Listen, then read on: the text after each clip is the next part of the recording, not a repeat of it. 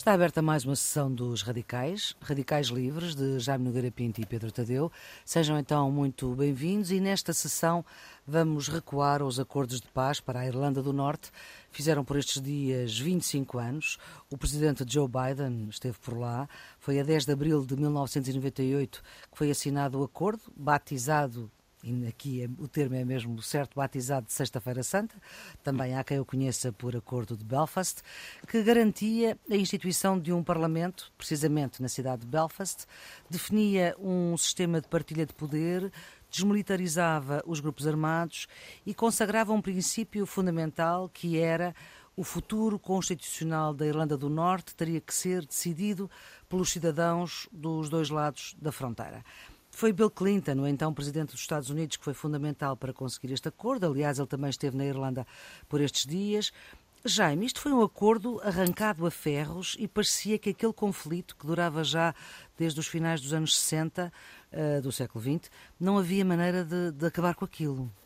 Sim, foi, foi. Bem, a gente tem que ver que é um conflito que tinha raízes muito fundas na, na história irlandesa, não é? Porque vinha já desde o século XVII que os irlandeses, na altura do, da ditadura puritana do Cromwell, os irlandeses foram, nessa altura, foram objeto praticamente de uma, de uma ocupação colonial violentíssima, de chacinas, de, e depois foram durante, enfim, ali deu-se uma ocupação por, de certo modo, por ingleses vindos, de, vindos da Inglaterra, que, de certo modo, tomaram conta das, das. Quer dizer, a Irlanda foi assim uma espécie de colónia, digamos, durante. Isso, aliás, levou no século XIX aquelas grandes migrações dos irlandeses para, para os Estados Unidos, com as fomes na Irlanda, etc. Portanto, aliás, havia, o digamos, Biden é, é, é descendente de é, irlandeses católicos. Há uma, há uma fortíssima descendência, digamos, de, de irlandeses nos Estados Unidos. Eh, e depois, no século XX, a Irlanda volta a ter uma história uh, bravíssima. E, quer dizer, tem a luta pela, independência. Logo a seguir à independência, tem uma guerra civil, não é? Tem uma guerra civil curta, mas, mas bastante, enfim, sangrenta. E depois, lá, finalmente, uh, e, e, quando se dá a independência, há uma parte, não é? Que é chamada Irlanda do Norte, que fica ligada à Inglaterra, não é? A base da questão era uma questão de base religiosa, não é? Entre a, a massa, digamos, dos, dos, irlandeses que eram católicos, católicos romanos, e, e, uma minoria anglicana, mas que de certo modo na Natal Irlanda do Norte era maioritária. E é exatamente o facto também dessa, dessa minoria não querer Uh, não querer ligar-se, integrar-se na, na, Irlanda, na República da Irlanda, e querer ficar ligado ao Reino Unido, que vai gerar, digamos, toda essa tensão e todas essas. É uma, é uma série de conflitos, eles chamam-lhe, arranjaram uma, uma palavra inglesa assim simpática, que é The Troubles, não é? Mas The Troubles mataram à volta de 3.500 pessoas, não é? Uhum. Troubles é problemas. É, os problemas, exatamente. É uma forma assim, de certo modo, não é? É uma forma relativamente. Eufemística. É, é, um bocado Exatamente, de falar do, do que se passou.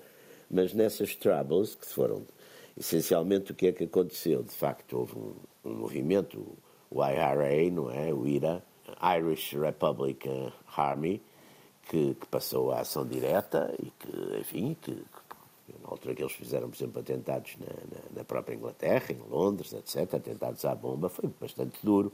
Por sua vez, os ingleses também, também tiveram uma mão dura muito grande e houve ali uh, vários, vários episódios, vários episódios em que houve civis mortos e também houve liquidações que os serviços ingleses também fizeram de dirigentes do IRA. Portanto, foi de facto uma, uma espécie de guerra civil de baixa intensidade, mas muitíssimo, muitíssimo dura, não é? Agora, isso foi, enfim, conseguiu-se, porque houve de facto ali um certo, um certo cansaço, com episódios, não sei se se lembram, eu lembro-me de episódios, por exemplo, de greves da fome, de, Bobby de presos, do IRA, presos do IRA, não é?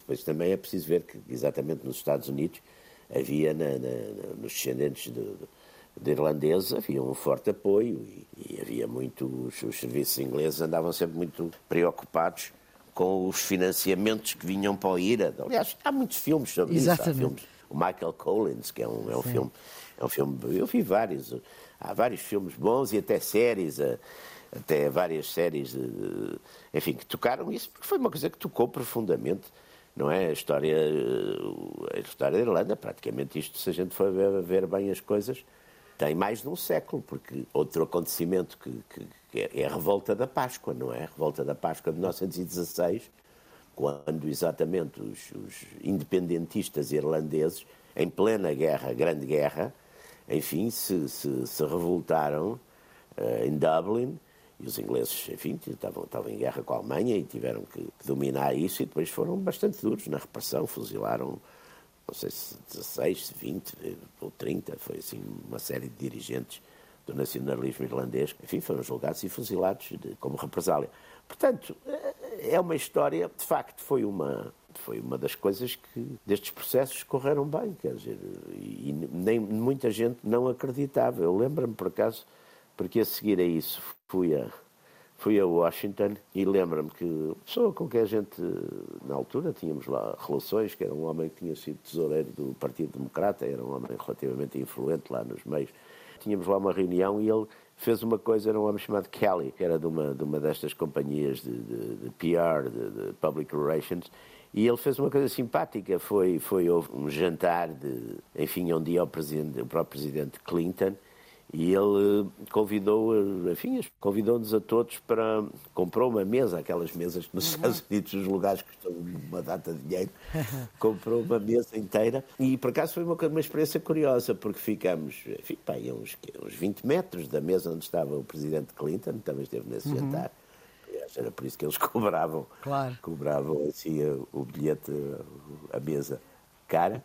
E eu estava a reparar, e ele de facto, nesse aspecto, é, é e ele quem? Um o Clinton? O Clinton. Uhum, Estava claro. a 20 metros, a gente vê.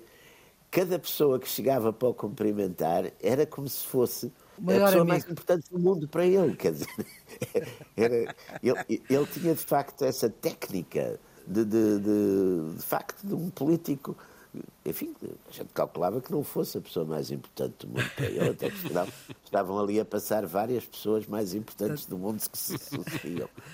Eu reparei, por acaso reparei nisso, foi uma coisa. Nós tivemos logo, logo tivemos essa reunião pouco depois, exatamente dos acordos. Mas isso é uma característica de quem precisa de captar Sim, a atenção, não é? Exatamente. Se nós tratarmos bem, não é com vinagre que se apanham moscas, não é verdade? Claro, não, não, mas é, era, era um charmer, estavam ali as. Ainda por cima tinha, essa, tinha também essa qualidade.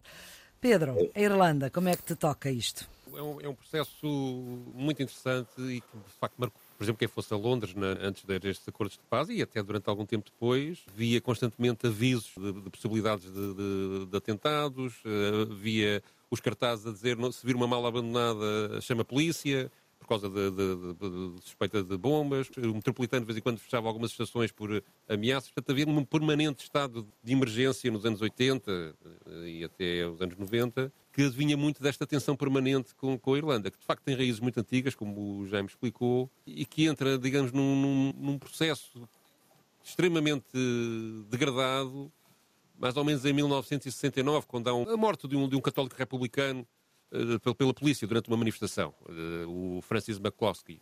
Isto pouco antes do Bloody Sunday. E isto tinha um problema subjacente para além da questão religiosa e da questão, digamos, de que, que há aqui várias questões que se misturam. Portanto, a religiosa, que, que o Jaime já indicou, a do regime, ou seja, os irlandeses do Norte que queriam, na maioria católicos e republicanos, que queriam integrar a República da Irlanda, que entanto tinha sido, tinha ganho a independência, e uh, os protestantes unionistas que queriam manter-se na coroa britânica. E o que aconteceu é que nesta zona da, da Irlanda, do norte da Irlanda, que, abrange 5 milhões de pessoas, é, é, pouca gente e é uma zona relativamente curta, o que Meio se passou foi que eh, foi, foi, foi, digamos, um, a parte os católicos sentirem-se completamente discriminados além da, da questão da, da, independência do território e, ou da, da, soberania do território e da religião, que a riqueza ia para os protestantes e a pobreza era sistematicamente católica. É? E isso, ainda hoje, aliás, é uma discussão na Irlanda do Norte. E é os primeiros, as primeiras manifestações que começam nos anos 60 são pacíficas, são a exigir eh, direitos civis e, e, e direitos sociais, mas acabam por gerar violência.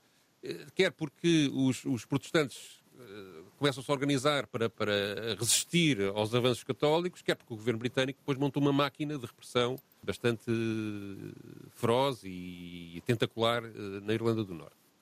Uh, isto criou, aliás, divisões no próprio campo católico. O IRA, que nós falamos, o IRA dos atentados, que era o IRA provisório, é um, uma dissidência do IRA oficial. Eles achavam que, que, que, acontece nesta altura, que eles achavam que o, o IRA oficial, digamos, era pouco agressivo e, e, não, e, não, e não conseguia e não conseguia obter resultados. É? Os protestantes, pelo seu lado, também se organizam no Exército dos Voluntários do Ulster, que replica uma organização semelhante que houve no tempo, no princípio do século XX, durante as lutas para a independência da República da Irlanda, em que também o, o lado protestante fez um, um, exército de milícias para resistir aos católicos. E, e, é este, este exército de voluntários do Ulster, do lado protestante, e o IRA provisório do lado católico, que vai organizando combate e assassinatos e, e acabam por, eh, juntos, matam, de facto, umas 2 mil pessoas, 1.500 do lado católico e uns 500 do lado do, do, do Ulster. Os outros restantes uh, eh, 1.500 que o Jaime identificou é o governo britânico, através das suas forças militares, que acabam por provocar essas mortes. E, portanto, há aqui um triângulo, sendo que muitos, há uma, portanto, uma, uma evidente cumplicidade entre o Exército de Voluntários do Ulster e o governo britânico, não oficial, mas que foi muitas vezes uh, utilizada, troca de informações, etc., de uma forma mais ou menos clandestina. E, o, e, portanto, essa violência parecia de facto não, não, não ser possível resolver-se. Isto numa Europa que estava a gabar-se de ser um território pacífico, desde a Segunda Guerra Mundial, que não havia nada, mas havia este problema na, na Irlanda do Norte, como havia, aliás, em Espanha com o País Basco.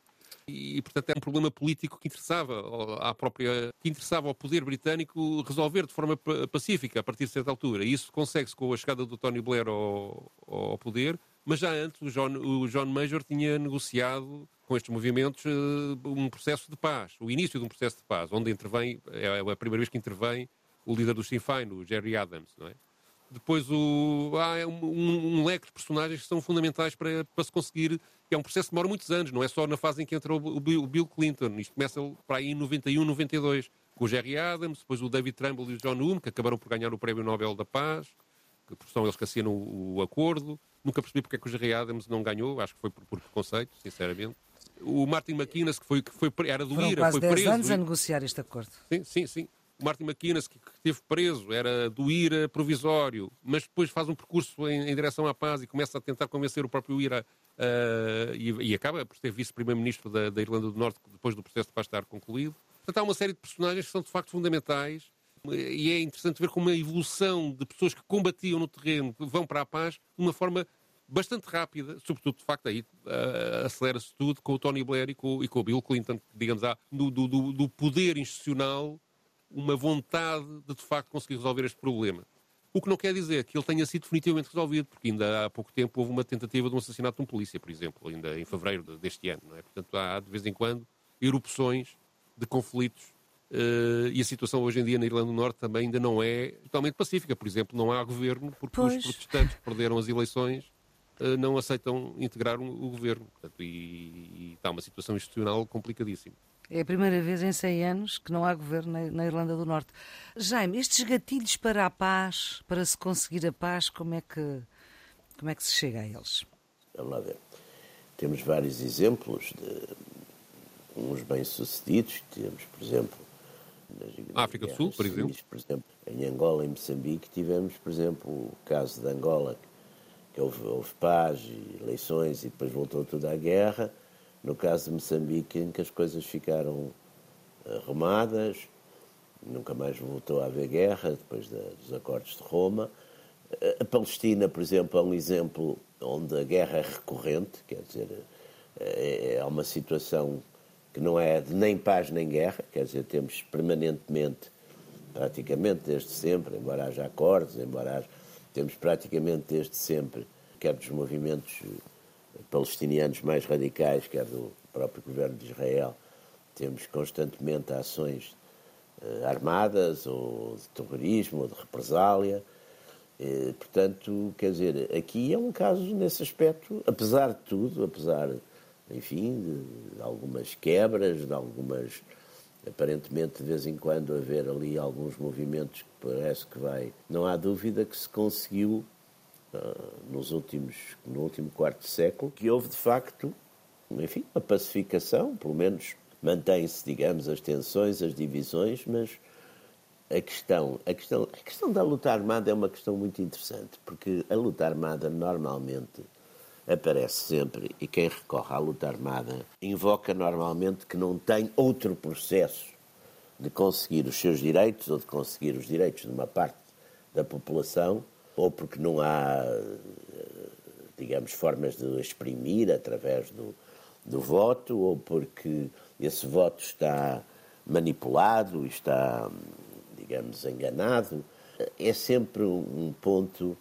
Eh, aliás, os movimentos radicais, quer à direita, quer à esquerda, normalmente começam sempre por proclamar, digamos, a ilegitimidade do sistema, não é?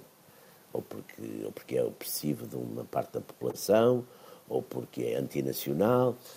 Normalmente o que acontece, as pessoas param de recorrer à luta armada quando, digamos, através da negociação, há uma parte daquilo que eles consideram os seus direitos e os direitos do, do grupo social ou populacional que eles representam, eh, que tem formas de se institucionalizar, não é? Por exemplo, não há dúvida que, sei lá, estou a lembrar-me do caso de Angola, uma das coisas que foi muito importante, enfim, depois da, da morte do Dr. Savimbi, fizeram os, os acordos em, em abril de 2002, se fizeram esses acordos, foi a integração do pessoal e dos quadros, sobretudo dos quadros do movimento da guerrilha, do movimento armado, da UNITA, no Exército Nacional. Porque, por exemplo, isso é uma garantia. Mas há uma, há uma diferença, oh, Jaime, desculpe lá, há uma diferença na, na, na, questão de Angola em relação a esta questão que é, aí há uma guerra civil com exércitos formados, digamos assim. E aqui é, na Irlanda. Aqui não, isso são é, é,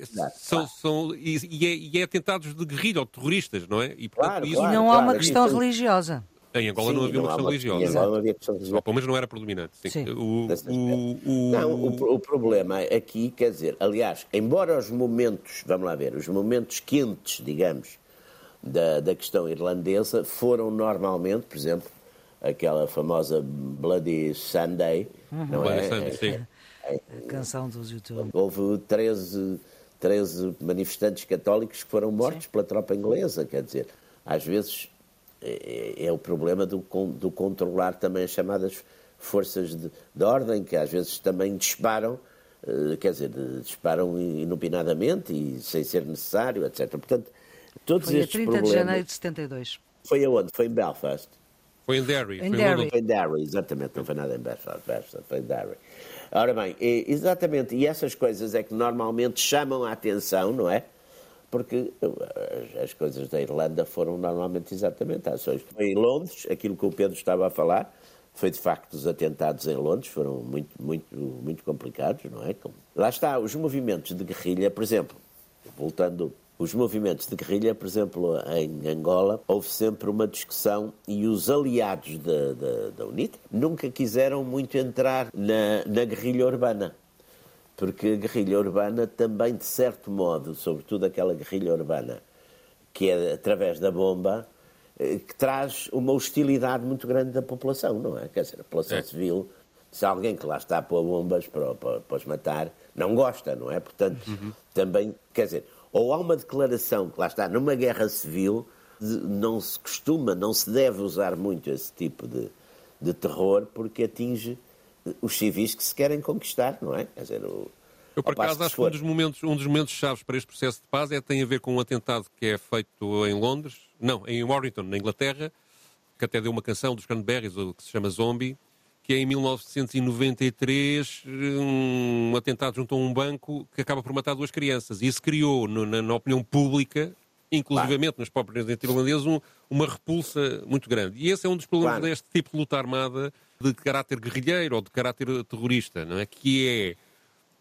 é por um lado, eh, como são organizações clandestinas, têm uma, uma, uma, estrutura celular em que a comunicação entre o comando, digamos, e a execução é pobre. Às vezes é difícil. Até, até, é muito difícil a tentação para cair eh, no atentado mais fácil e que, e que, que não, que não previne uh, vítimas inocentes ou vítimas civis, digamos assim, é muito, muito fácil, mesmo quando o comando tem essa intenção. Os problemas de financiamento deste tipo de, de aquisição de armamento, etc., levam facilmente a, a criar casos de corrupção entre, sim, entre, claro. entre, entre os guerrilheiros ou entre os terroristas. E, portanto, é de facto um, um tipo de luta que acaba sempre, em muitas ocasiões, por virar-se contra, contra, independentemente da justiça da causa, por se virar contra, contra quem, quem a, a, promove, sobretudo quando é arrastada ao longo de muito tempo. Por exemplo, o, o problema da corrupção existe neste Exército de Voluntários do Ulster, que ainda continua a existir, e hoje é uma organização basicamente de tráfico de droga e de, ou seja, passaram, pois, é outra, é outro passaram, passaram muito... da luta armada, que tanto é, já não faz sentido, mantiveram a estrutura. É um, é um aspecto muito interessante é, das é, estruturas que as estruturas, numa dada altura, aliás, a gente sabe isso, até porque na nossa, na nossa cultura cinéfila é, da, das máfias americanas, do crime organizado na América, a gente vê eh, aquela, aquela questão de ter as estruturas, não é? Quando se tem as estruturas, aquelas estruturas criminosas, mas são estruturas de distribuição, até que eles passam de uns negócios para outros, não é? é, o, é. o Dom Corleone, o Dom Vitor Corleone, por exemplo, como não quer passar para a droga, é vítima daquele atentado extraordinário em, em Chinatown, não é? Que, ele sobrevive, é. Mas é exatamente porque ele não quer entrar no negócio da, da droga, não é? Também isso é, é, é, interessante. Portanto, é passagem. E depois também é isso, quer dizer, há uma estrutura, há uma organização. Aliás, havia um modelo que era muito interessante, que era uma coisa chamada Organização Cristã da Mocidade, que foi uma coisa criada hum. nos Estados Unidos nos finais. Se não estou em erro, posso estar agora a dizer mais neira com as datas, mas, mas também não altera muita história. Eu acho que foi nos finais do século XIX, esta associação cristã, que era a Young Christian Men's Association, foi criada nos Estados Unidos, que era para defender e proteger os jovens protestantes, era uma coisa protestante, que iam para as cidades do que então era considerado os perigos da cidade, que era uhum. exatamente uhum. o álcool, as mulheres, o, o fumo, essas coisas todas. Uhum. Bom, depois essas coisas deixaram de ser deixaram de ser consideradas assim tão perigosas como isso. E ele, aquilo inicialmente era só lá de uma das seitas protestantes, não sei se eram batistas, se eram um desses. E depois aquilo alargou para todos os cristãos, depois deixou já de ser para todos, e depois transformou-se numa organização, aliás, eh, decentíssima, uma organização, digamos, com uma certa base económica e não sei o quê, e com propriedades e coisas, mas quer dizer, foi, foi a ideia de não acabar com a organização, embora as finalidades mudaram completamente, não é? E a gente tem, exatamente, a gente vê isso, como também vê o contrário. Há casos históricos de movimentos que eram, digamos, praticamente criminosos e que depois entraram também. Sim, e que acabam por ser politicamente. É? é? durante as guerras mundiais isso aconteceu, por exemplo. Aconteceu. que, e aqui, e aqui em Portugal de, de, de, aqui em Portugal houve um caso também engraçadíssimo depois do, do, do 25 de que foram os contrabandistas, quer dizer, os contrabandistas, porque em princípio estão geralmente contra o poder estabelecido. Os contrabandistas aqui, por acaso, eu, eu assisti a alguns casos desses, era uma coisa interessante, que a seguir ao, ao 25 passaram, por exemplo, a passar pessoas que tinham que fugir e não sei o quê, e, e passaram isso, portanto, passaram a ter uma certa identidade Passaram a ajudar as pessoas que tinham que fugir a salto por causa do regime. Por causa do regime, exatamente. Uhum. Antes passavam uns, depois passaram outros. Também é, também é interessante, porque aí, lá está, é a atividade que leva essas, essas variantes. Queria uma nova profissão.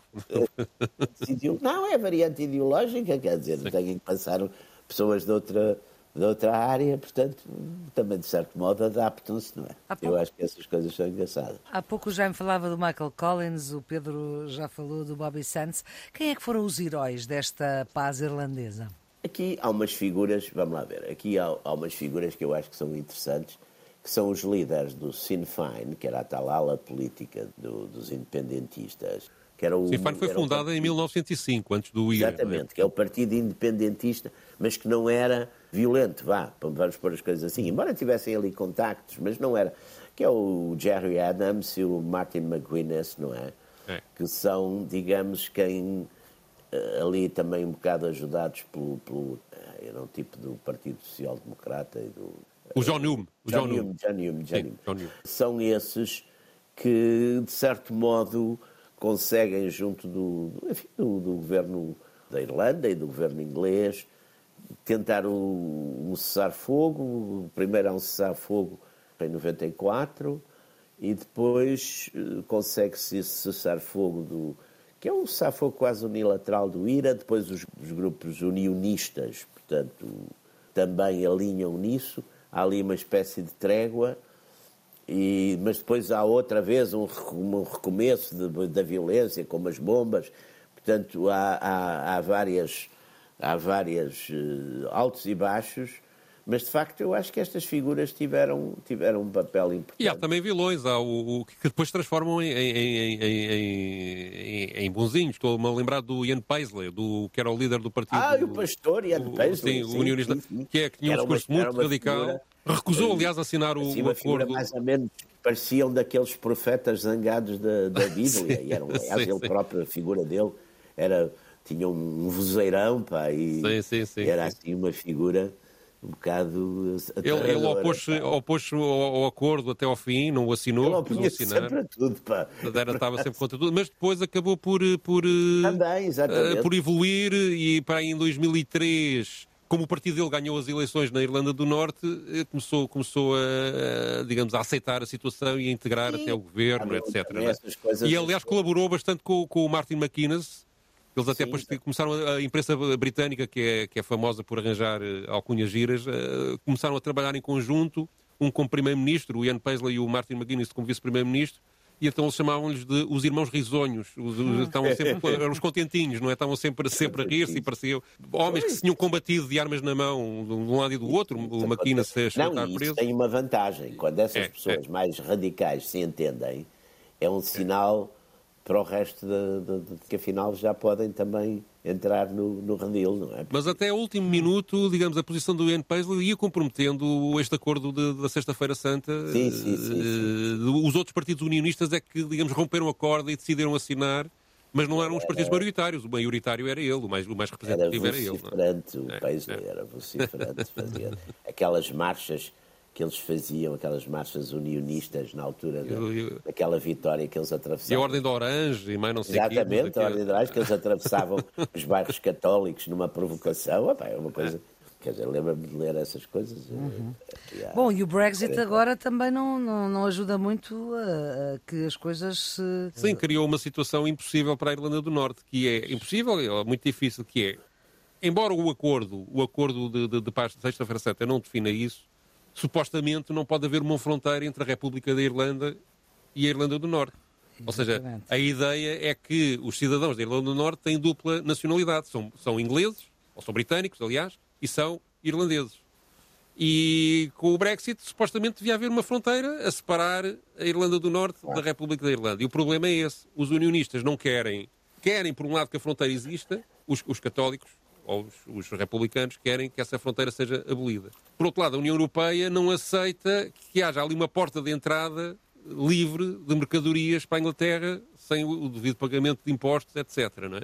E a mesma coisa a Inglaterra em relação, em relação ao, ao, comércio com a União Europeia. E, portanto, criou, criou uma situação que se tentou resolver hum. agora, com, aqui, aqui, há dois meses, salvo erro, com um acordo que foi assinado com a, a Presidente da Comissão Europeia e o Primeiro-Ministro inglês, mas os unionistas continuam a não aceitar mesmo essa versão já mais afinada, uhum. uh, específica para a questão da fronteira uh, entre a Irlanda do Norte e a República da Irlanda, continuam a não aceitar, recusam integrar o governo uh, por causa disso. No acordo é imposto que o governo tem que ser sempre constituído por membros dos dois lados, portanto, católicos e protestantes, tem que estar sempre, independentemente Exatamente. dos resultados eleitorais. Eles perderam as eleições pela primeira vez também há um ano. aliás, Sim. nós fizemos um programa na altura sobre isso. Exato. Creio que é, é uma, o Sinn Féin ganhou com 27 deputados contra 24 do, do Partido Unionista, do Partido Unionista Democrático, mas eles não, não, não aceitaram participar no governo. Inviabilizam. Inviabilizam a, a sua Constituição e, digamos, há um problema institucional que está por resolver, não é? E que vem gradativamente aumentando a tensão política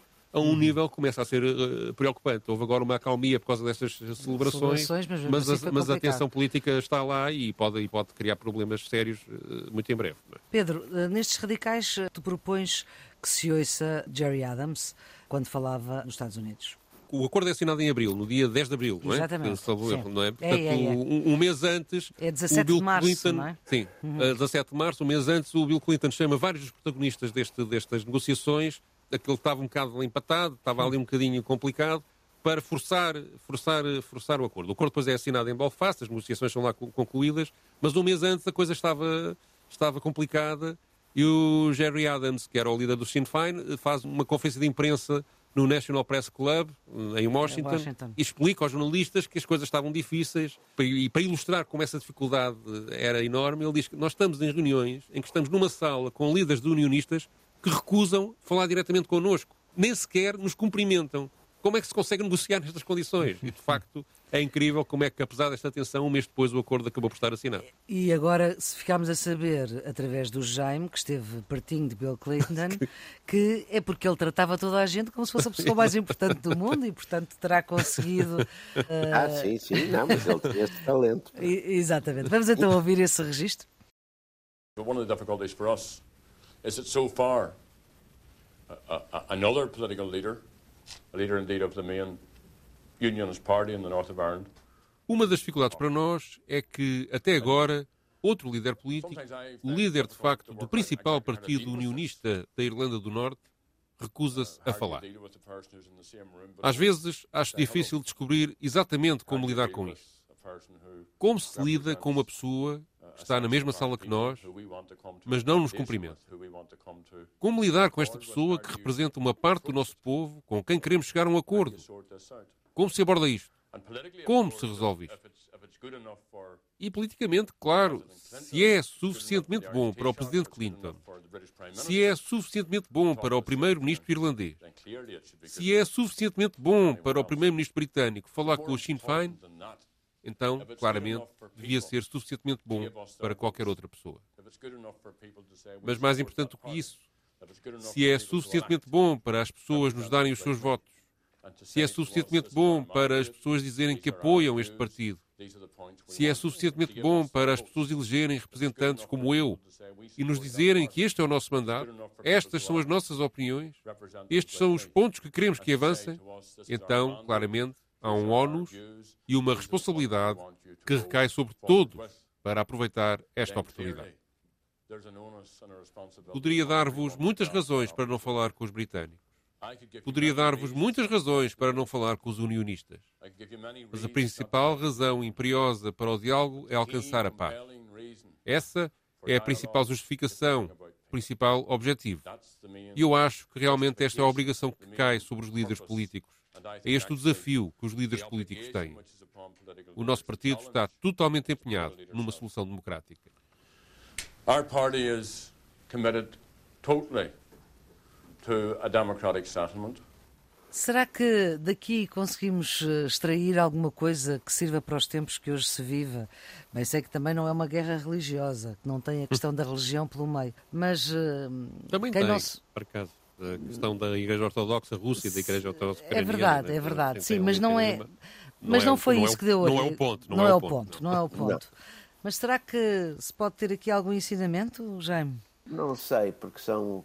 Vamos lá ver, aqui o que estava em causa, Claro, nesta questão é da Irlanda, o que está em causa, no fundo, digamos, é o convívio, chamemos assim, a coexistência de populações que historicamente têm raízes, não direi culturais, exatamente por causa da religião, culturais diferentes e que se habituaram a, a ver-se como inimigos ou, ou com este dualismo explorado, explorador, explorado, não é? E que dentro de um quadro de, de- de convivência política e, e que, digamos, tem, tem uma guerra de uma coisa de baixa intensidade, tem uma, uma guerrilha, tem, enfim, episódios eh, de terrorismo, chegarem a um acordo, no caso de, enfim, da guerra da Rússia com a Ucrânia, é uma coisa já que mete uma competição de nacionalismos, que mete eh, questões de, segurança nacional e que hoje em dia mete, sobretudo, também eh, dois líderes que qualquer um deles não quer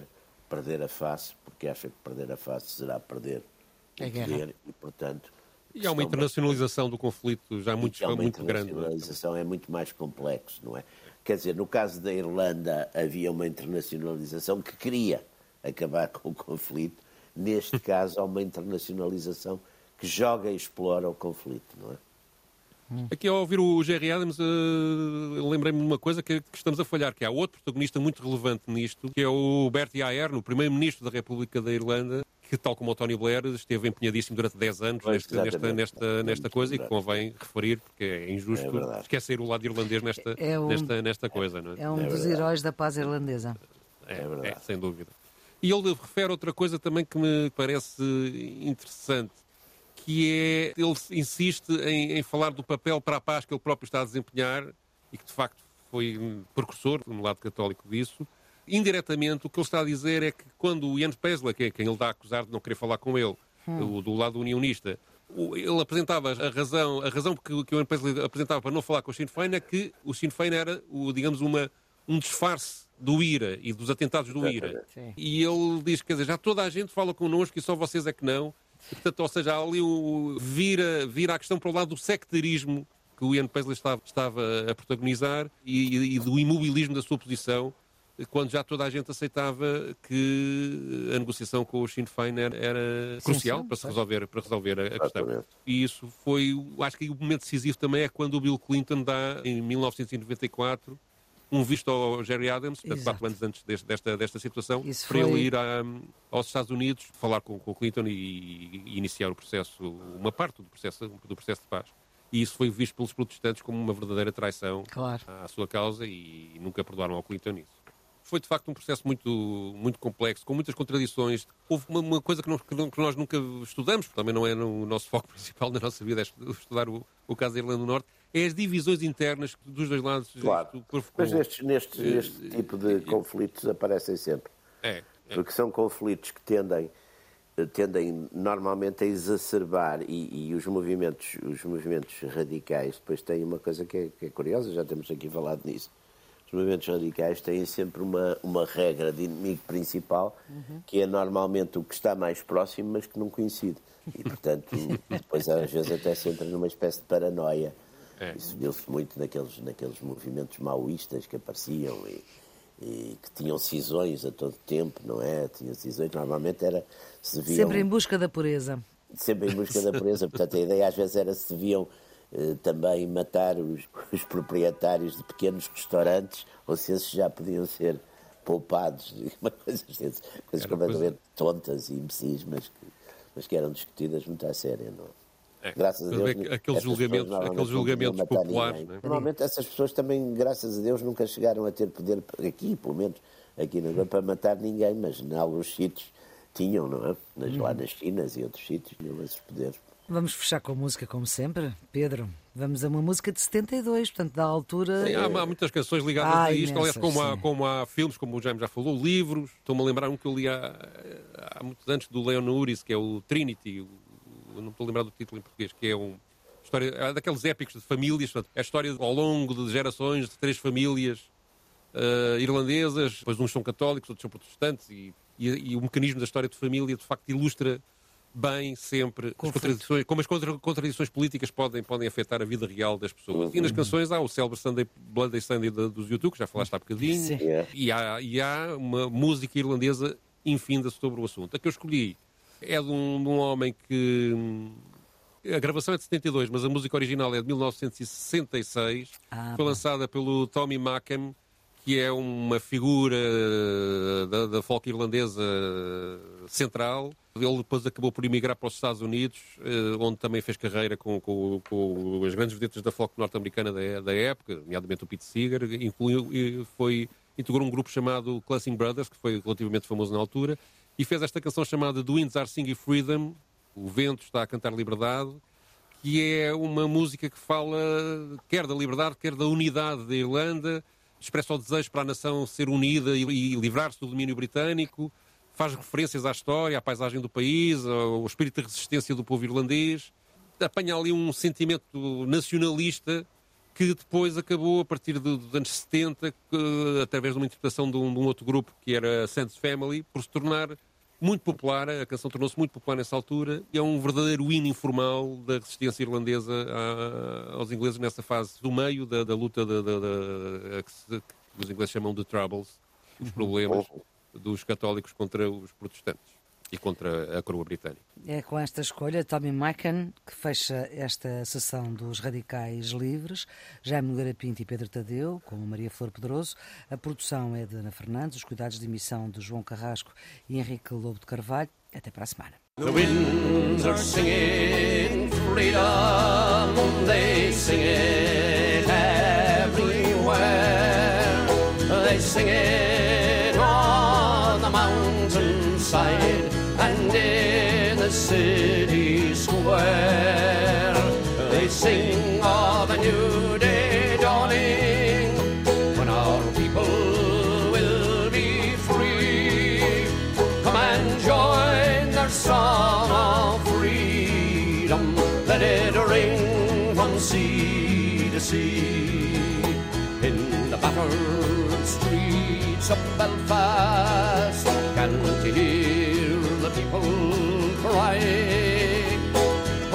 Justice long denied them, and their crying fills the sky.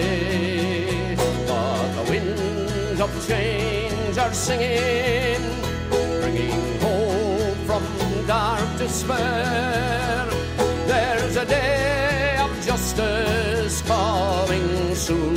You can feel it in the air, and the winds are singing freedom, and the winds are singing freedom. They sing it everywhere. They sing it everywhere. Sing it on the mountainside. They sing it on the mountainside and in the city square. They sing of a new day dawning. They sing of a new day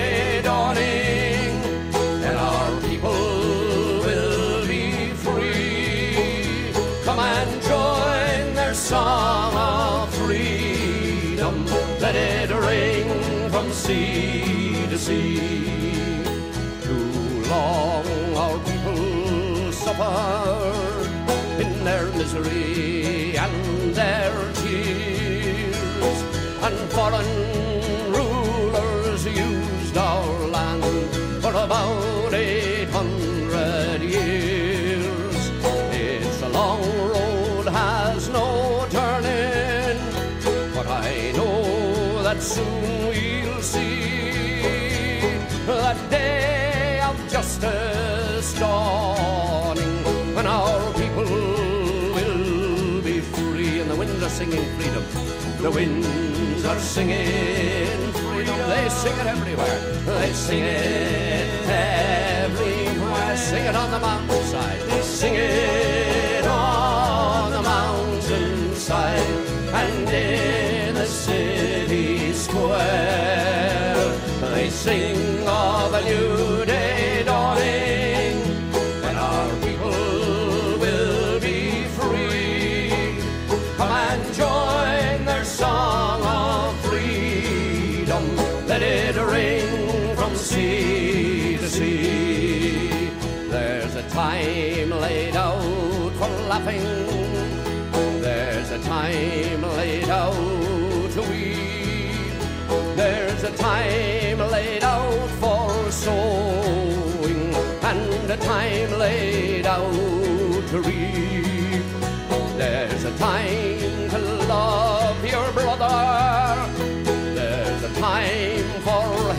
cease.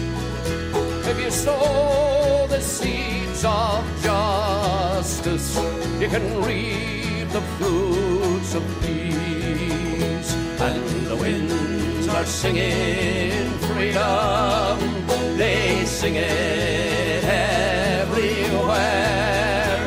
They sing it on the mountainside and in the city square.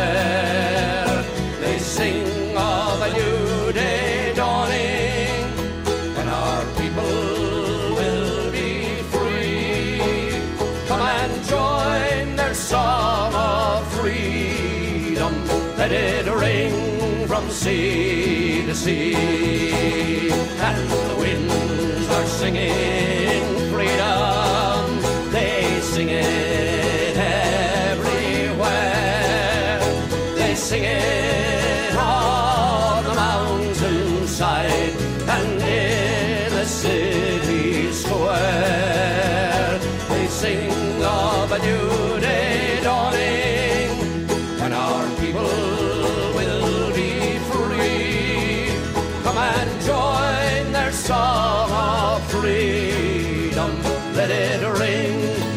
see, to see.